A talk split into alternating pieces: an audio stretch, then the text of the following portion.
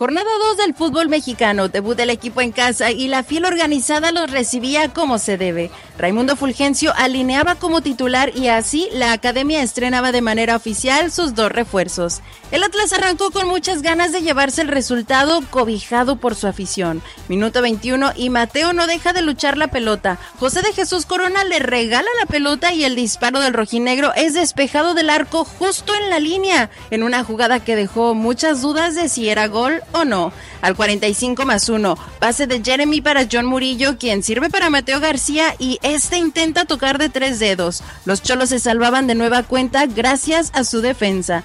Llegábamos al 45 más 4. Edgar Saldívar, quien tuvo un primer tiempo bastante impetuoso, recupera el balón en las afueras del área rival. Saca potente disparo que Chuy Corona logra atajar. Los cartones se mantenían 0 a 0 y así nos íbamos al descanso. Volvíamos del medio tiempo con la esperanza de poder sacar los primeros tres puntos del torneo. Al 72, John Murillo da pase para el Mudo Aguirre, quien de media vuelta realiza un tiro rasante desde afuera del área y JJ Corona salvaba de nueva cuenta a los de Tijuana. A pesar de los intentos, el marcador se mantuvo 0 a 0 y la Furia sumó su primer punto del torneo. A pensar en nuestro siguiente partido ante Juárez, que ya nos hace falta celebrar un triunfo. Yo soy Liber Rubalcaba, la rojinegra, y esto fue el tercer tiempo.